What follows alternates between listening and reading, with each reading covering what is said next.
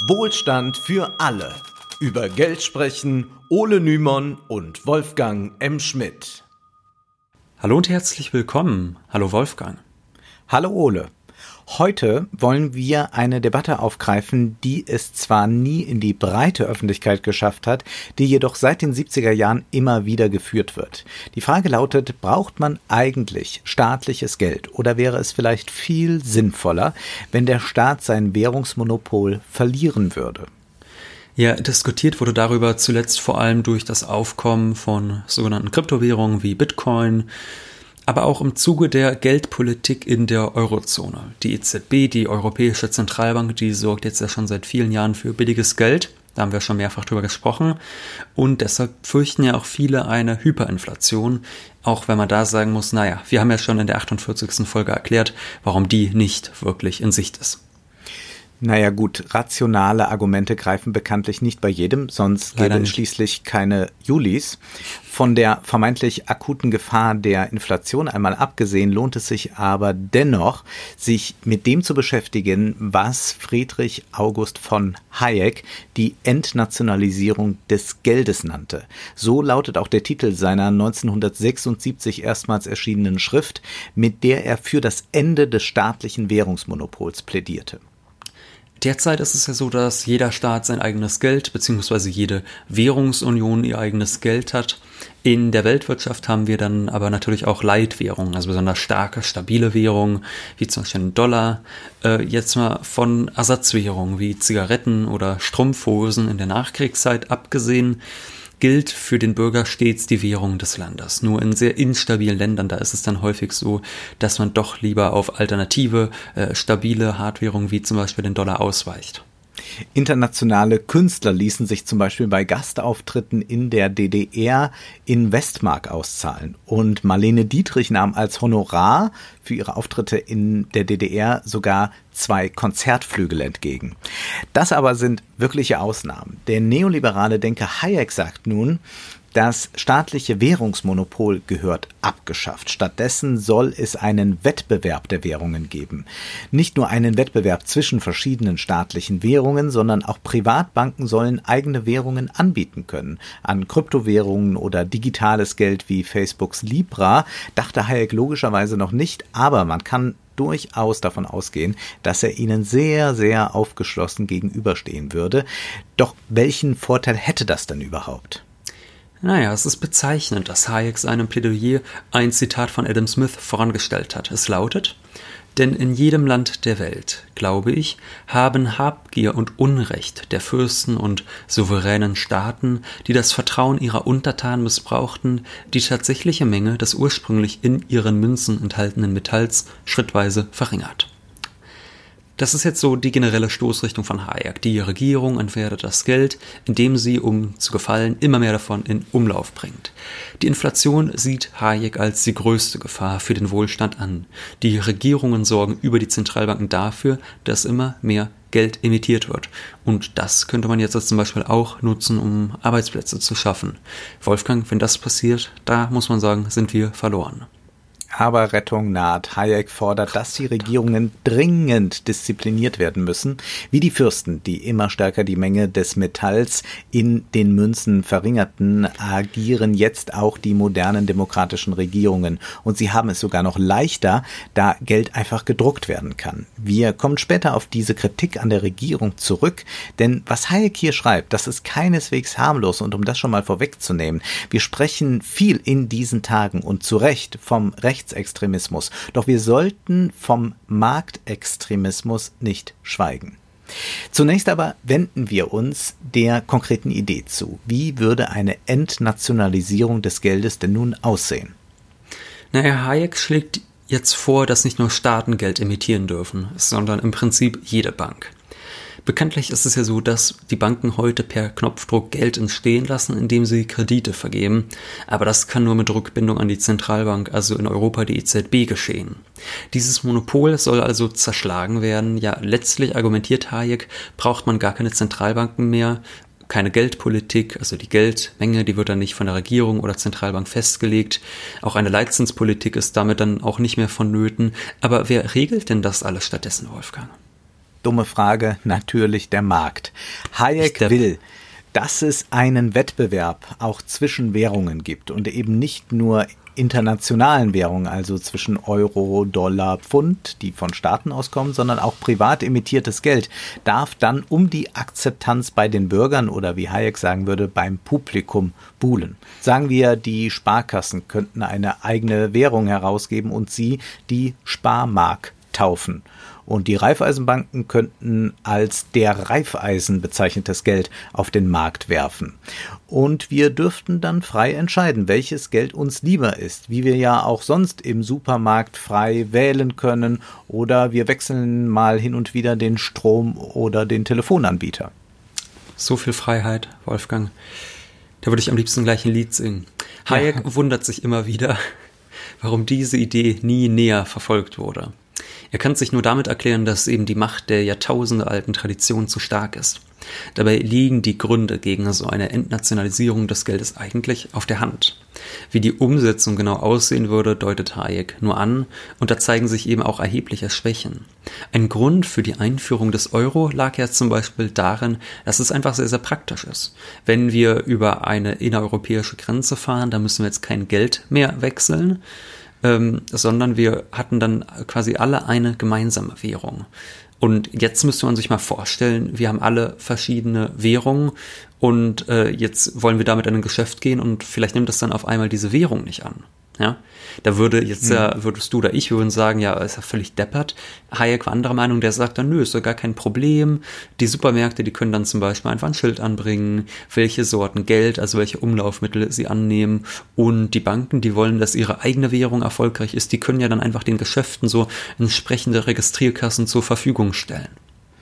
Jetzt stellen wir uns mal vor, Ole, du würdest eine Cocktailbar betreiben und müsstest dann in der Getränkekarte die Preise auszeichnen für die verschiedenen Umlaufmittel. Also es wäre eine sehr opulente Karte, denke ich schon mal. Und dann müsstest du aber auch noch dieses Geld, das und dieses äh, annehmen, es in der Kasse einsortieren und hinterher auch noch eine Abrechnung machen. Ja, und am Ende darf ich dann auch noch Steuern davon zahlen. Vielen Dank. Ich würde wahrscheinlich aus purer, völliger, unbegrenzter Verzweiflung mein bester Kunde werden. Und es ist ja nicht so, als hätten kleine Unternehmer momentan noch zu wenige Hürden. Da müsste man noch mal ein paar aufbauen. Für große Ketten wäre das sicherlich kein allzu großes Problem, verschiedene Umlaufsmittel zuzulassen. Aber gewiss wäre, dass sich für kleine Geschäfte der Aufwand niemals lohnen könnte. Kurzum, der Geldwettbewerb würde den Wettbewerb im Einzelhandel schwächen und Monopolstrukturen stärken. Ja, praktisch klingt das, muss ich sagen, nicht so wirklich, zumal man sich ja auch ausrechnen kann, wer die Kosten für all das tragen wird, nämlich dann eben auch der Kunde. Hm. Wie kompliziert und aufwendig es ist, auch nur digitales Geld einzuführen, ist in einem Papier nachzuvollziehen, das vor wenigen Wochen der Bankenverband veröffentlicht hat. Daran wird eine europäische Alternative zu Libra gefordert, und zwar müsste die Politik die Banken, die das nicht allein und schon gar nicht jeder für sich umsetzen können, bei dem Weg unterstützen. Ja, das sagen diese Banken selbst, dass sie das hm. so allein nicht können. Ja. Wir haben diesen Text, der sehr gut Auskunft über die Komplexität gibt, verlinkt. Und jetzt stelle man sich mal vor, diese Banken, die selbst sagen, wir, wir können das nicht, wir brauchen da die Hilfe auch von der Politik, die sollten jetzt wirklich eigenständig Geld imitieren. Davon würden wieder nur die ganz Großen profitieren. Deshalb ist, wir sprachen bereits mal in einer Folge darüber, Libra so gefährlich. Facebook könnte sich spielend leicht eine Monopolstellung verschaffen.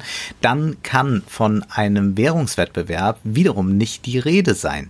Das ist ja ein wiederkehrendes Paradoxon der neoliberalen Theorien. Verherrlicht wird zwar der Wettbewerb, geschaffen werden jedoch dann meist Monopolstrukturen. Aber worin sieht Hayek denn die eigentlichen Vorteile? Na, primär geht es Hayek darum, die Macht der Regierung zu beschneiden. Das haben wir ja schon mit dem vorhin zitierten Zitat ein bisschen angedeutet. Mhm. Wenn jetzt private Konkurrenten auftreten und stabiles Geld anbieten, dann geraten die Regierungen mit ihrem Geld natürlich in Zugzwang. Neoliberale haben ja große Angst davor, dass der böse Staat oder die böse äh, Zentralbank die Geldmenge zu stark aufbläht und eine Hyperinflation kommt. Und Hayek denkt nun, naja, wenn es jetzt private Alternativen zum Euro oder äh, zum Dollar gibt, dann werden natürlich die Regierungen auch die Geldmenge drosseln. Die werden da nicht so eine expansive Geldpolitik fahren fahren, denn ansonsten bleiben sie ja gar nicht wettbewerbsfähig. Denn das Publikum folgt selbstverständlich der Logik des Marktes und fragt gutes Geld mehr nach als schlechtes. Für alle Geldproduzenten besteht das Risiko, dass sie bei einer Entwertung des Geldes, also wenn zu viel davon produziert wird, dass sie dann das Vertrauen der Kunden verlieren und der Kunde sich ein anderes Geld auswählt. Nicht billiges, sondern stabiles Geld würde sich durchsetzen. Das nimmt Hayek zumindest an. Ja, wir wissen ja schon ein bisschen, wie das mit dem Fetisch der Neoliberalen für den Wettbewerb ist. Das haben wir in unserer Folge auch zum Beispiel ganz besonders zu den Ordoliberalen, was ist so der deutsche Ableger des Neoliberalismus ist, gesehen, mhm. dass man da wirklich den, äh, den Wettbewerb über alles gestellt hat zum Beispiel unser geliebter Ludwig Erhard ja auch. Aber Wolfgang, wenn jetzt der Wettbewerb dafür sorgt, dass es viele verschiedene Währungen gibt und dann setzt sich eben die beste Währung durch, wie wird denn dann der Wert des Geldes festgelegt? Ist gar nicht so einfach. Ausgerichtet werden soll der Wert an einem Warenkorb. Wir haben ja bereits bei der Bemessung der Inflation gesehen, dass man dort einen idealen Warenkorb zusammenstellt, um herauszufinden, wie hoch die Inflationsrate ist. Das ist, wie eben schon erläutert, ein schwieriges Unterfangen. Hayek will auch Rohstoffpreise mit in den Blick nehmen, aber auch da wissen wir, dass wir es nicht gerade mit langfristig planbaren Entwicklungen zu tun haben. Denken wir nur an die Kapri Kapriolen des Ölpreises der vergangenen Monate. Ja, da, da, würde ja wahrscheinlich Hayek dann erklären, dass es auch wieder alles nur an den bösen Staaten liegt. Die bösen Staaten ja. mit ihren geopolitischen Zielen und deshalb ist dann der Ölpreis nicht stabil. Aber wenn das mal beseitigt wäre, das Problem dann aber. Ja, das ist aber auch schon fast dann so, wenn es den Kommunismus gibt, dann sind auch alle Herrschaftsverhältnisse aufgelöst. Äh, das ist ein bisschen bei ihm so dann mit dem Markt. Ne? Also klar, mhm. wenn er sich überall durchsetzt, dann, dann greift auch irgendwann das ganz ideale Konstrukt. Aber dass es eben Herrschaftsinteressen gibt, das wird gerne ausgeblendet. Und das ist auch generell sehr, sehr widersprüchlich. Zwar setzt sich Hayek von seinem ebenfalls neoliberalen Kollegen Milton Friedman ab, das ist interessant, der den Monetarismus vertritt, das haben wir schon mal angedeutet, bedeutet, denn Hayek geht davon aus, dass man die Geldmenge als staatlicher Akteur nicht sinnvoll steuern und festlegen kann. Da kann man nicht mit einer festen Quote oder so ganz einfach kommen und das langfristig planen, da der Markt und seine Kräfte zu komplex und zu rätselhaft sind. Wirtschaftshistoriker haben bereits nachgewiesen, dass Hayek seine Idee vom Markt aus theologischen Grundsätzen zum Teil übernommen hat. Doch keineswegs entkommt Hayek der Planung damit, denn die einzelnen Geldanbieter müssen sehr wohl planen, wie viel neues Geld denn benötigt wird, wie viel Geld muss emittiert werden. Computer könnten, meint Hayek, zusätzlich tägliche Berechnungen durchführen. Neueste Informationen über Güterpreise und Wechselkurse müssten eingespeist werden, um darüber zu entscheiden, wie die jeweilige Bank ihre Kreditvergaben gestalten soll.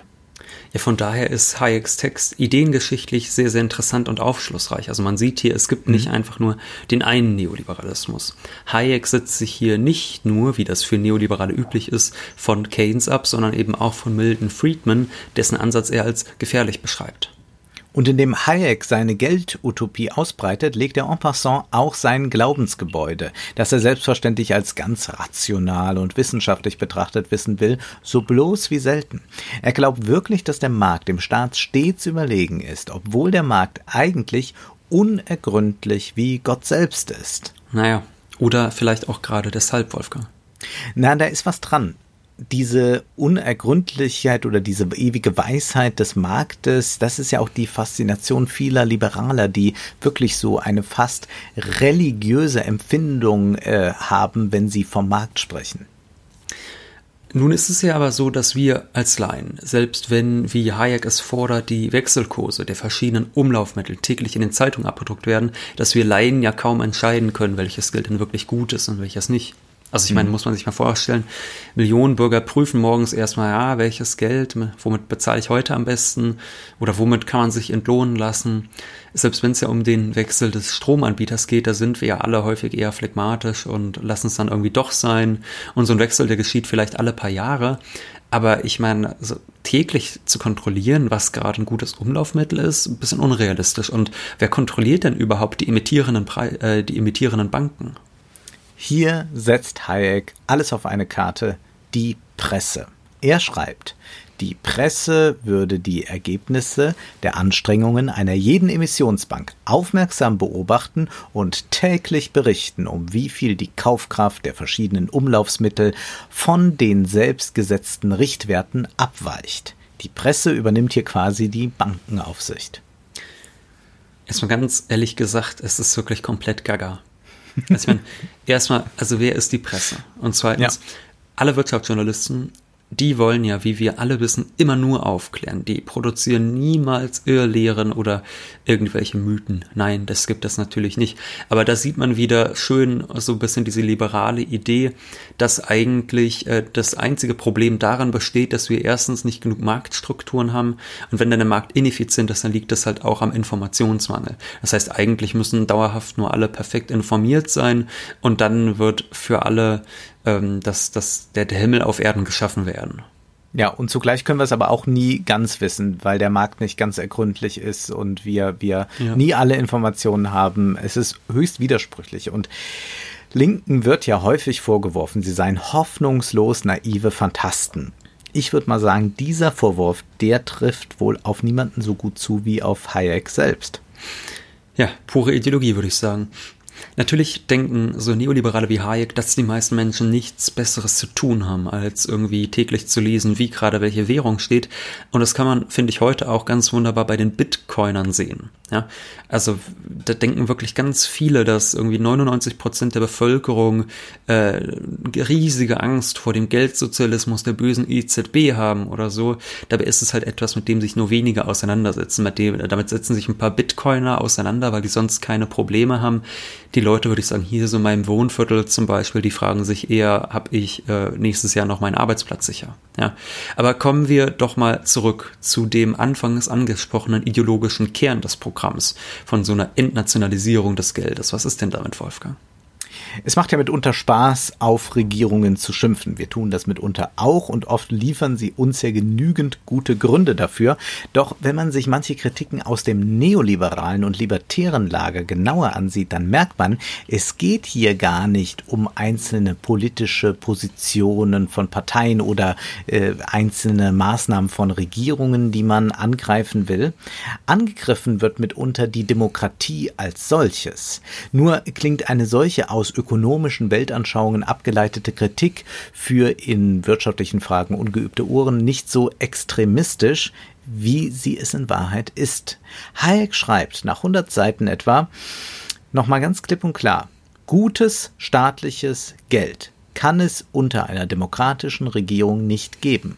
Gemeint ist hier, dass jede demokratisch gewählte Regierung sich bei der Geldpolitik nach den Wählern und ihren Wünschen richtet, sodass das Geld instabil wird, also kein gutes Geld ist und eine Inflation die Folge ist. Ja, Wolfgang, das kennen wir ja sehr gut. Die Regierungen der vergangenen drei Jahrzehnte, die haben ja wirklich immer nur Politik für die Masse, für den kleinen Mann gemacht. Und auch die expansive Geldpolitik der EZB ist ja nur dafür da, damit man dem kleinen Mann ein bisschen Honig ums Maul schmiert. Genau, also Menschen mit geringem Einkommen, die wurden dann mehr belastet, der Ausbau der Infrastruktur wurde vernachlässigt, kulturelle, soziale, ökologische Ausgaben gesenkt, stattdessen gab es Steuererleichterungen für Reiche, Privatisierungen und eine Deregulierung der Finanzmärkte. Nun, das ist wirklich mal Politik für die Leute. ja, Viele Wähler, kann man schon so sagen, haben entgegen ihrer eigenen Interessen gewählt. Aber lassen wir jetzt mal diese realpolitische Erfahrung, die Hayeks Position auch widerlegt, also empirisch widerlegt, aus dem Spiel. Dann zeigt sich an dieser Aussage, gutes staatliches Geld könne es unter einer demokratischen Regierung nicht geben, noch etwas anderes. Hayek tut zwar so, als sei er regierungskritisch, aber in Wahrheit ist es ja vor allem Kritik am Demos. Ne? Auf der einen Seite, das ist immer so bei den Liberalen, sagen sie immer, dass sie die, die Würde des Individuums hochhalten, aber wenn die Menschen dann wirklich zusammenkommen und kollektiv zum Beispiel eine Entscheidung treffen, dann ist es auf einmal nur ja, noch der Pöbel. Der ja, Interessentenhaufen, ja, wie es bei den Ordoliberalen heißt. Genau, ja, der, der, das Wort ist mir gerade nicht eingefallen. Interessentenhaufen. Das ist ein das toller ist, Begriff. Das ist wirklich ein schöner Begriff, ja. Von daher tut Hayek da eben so, als sei er regierungskritisch. In Wirklichkeit geht es vor allem um die Macht der Bürger, die eingeschränkt werden soll. Das ist eine Facette des Neoliberalismus, die haben wir schon eigentlich mehrfach. Thematisiert. Hayek tut so, als ging es ihm darum, dem Publikum, wie er die Bürger nennt, quasi jedem selbst die Entscheidung in die Hand zu geben. Also das klingt dann wirklich extrem demokratisch. Jeder entscheidet selbst, welches Geld er verwenden will. Aber das ist eher ein Trick. Der Bürger wird zum ja. Konsumenten degradiert und kann dann zwischen diesem oder jenem Geld entscheiden, aber eben zum Beispiel nicht mehr darüber durch seine Wahl, wie man zum Beispiel vielleicht auch Geld demokratisch legitimiert einsetzen könnte, um politische Ziele, zum Beispiel auch ökologische, zu erreichen. Was als Demokratie des Marktes daherkommt, ist zutiefst antidemokratisch. Nicht zuletzt, weil eine Entnationalisierung des Geldes nur den Big Playern im Handel wie im Bankwesen in die Hände spielen würde. Und so verwundert es nicht, wenn Hayek wenige Zeilen später schreibt, ein gutes Geld wie ein gutes Recht muss funktionieren ohne Rücksicht auf die Wirkungen, die Entscheidungen des Emittenten auf bekannte Gruppen oder Einzelpersonen haben werden. Es ist denkbar, dass ein wohlwollender Diktator diese Wirkungen außer Acht lassen könnte. Eine demokratisch gewählte Regierung, die von einer ganzen Anzahl von Sonderinteressen abhängig ist, kann so etwas unmöglich tun. Ja, Ole, jetzt frage ich dich, wie viele wohlwollende Diktatoren kennst du? Mir fallen nicht so viele ein, aber vielleicht können wir nächste Woche noch welche nachreichen. Äh, könnte auch schwierig werden. Mir fallen nämlich auch gerade keine ein. Hayek regt sich regelrecht darüber auf, dass Regierungen mit Geld etwas Gutes bewirken wollen. Er spricht von der unbegrenzten Macht der demokratischen Regierungen. Ist ja übrigens auch toll, dass er, wie du eben vorher zitiert hattest, dass die Regierung quasi die Sonderinteressen von den Sonderinteressen abhängig ja. ist. Ja. Also ich meine, jetzt mal ganz ehrlich, ein Markt ist ja auch nichts anderes als die Ansammlung von Sonderinteressen. Der Markt ist der Platz, auf dem wir alle sozusagen zusammenkommen, so ein abstrakter Ort. Das ist auch nur durch Sonderinteressen bestimmt. Das ist wirklich äh, komplett schwachsinnig argumentiert. Aber gut, lassen wir das mal sein. Die Macht sollte ja in einer Demokratie eigentlich durch die Wähler begrenzt sein. Also wenn er von der unbegrenzten Macht der demokratischen Regierung spricht, dann muss man sagen, naja, wenn es wirklich Demokratie ist und sowas wie eine Gewaltenteilung gibt, dann ist die auch nicht unbegrenzt, diese Macht. Wäre Hayek ehrlich, dann müsste er schreiben, eben, dass er vor allem genau diese Macht der Wähler begrenzen möchte. Stattdessen aber schreibt er, das Geldmonopol hat die Macht der Regierung gestärkt. Wir haben anfangs das Adam Smith Zitat gehört. Aber Hayek macht komischerweise an keiner Stelle deutlich, dass es natürlich sehr wohl einen Unterschied gibt zwischen so einem absolutistischen Monarchen und einer demokratisch gewählten und damit legitimierten Regierung. Und jetzt mal absol apropos Absolutismus. Hayek hat übrigens bis zu seinem Tod nie das von in seinem Namen abgelegt. Kann Klingt, auch jeder seine Schlüsse draus ziehen, wie er will. Klingt ja auch vornehmer, gell? Ja. Dass die Forderung einer Entnationalisierung des Geldes heute von Eurokritikern kommt, ist wenig überraschend. Und manche von denen haben auch ein von, ne?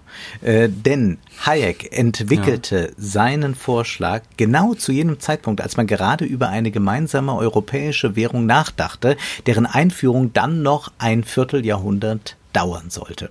Für Hayek war das eine bloße Utopie. Und das machen sich heute rechte Hayekianer zu eigen. Ja, man lernt anhand eines solchen Vorschlages wie dem von Hayek extrem gut berechtigte Kritik an Regierungen, und da gibt es eine Menge. Denken mhm. wir zum Beispiel, also jetzt nicht nur Regierungen, sondern auch andere staatliche Institutionen, denken wir an die EZB. Das Geld, das jetzt neu geschaffen wird, das fließt ja häufig auch nicht in sinnvolle Projekte, sondern ähm, erzeugt eher Blasen auf den Finanzmärkten. Aber anhand eines solchen Vorschlags wie dem von Hayek kann man wunderbar solche berechtigte Kritik an Regierungen von Demokratiefeindlichkeit unterscheiden. Eine wirkliche Wahl bedeutet auch nicht, dass ich pseudodemokratisch zwischen der Sparmark und dem Reifeisen oder dem Bitcoin wählen kann, sondern eine wirkliche Wahl meint zwischen einer Regierung, die soziale, ökologische und vorausschauende Geldpolitik betreibt, und einer Regierung, die eben genau das nicht tut, zu wählen.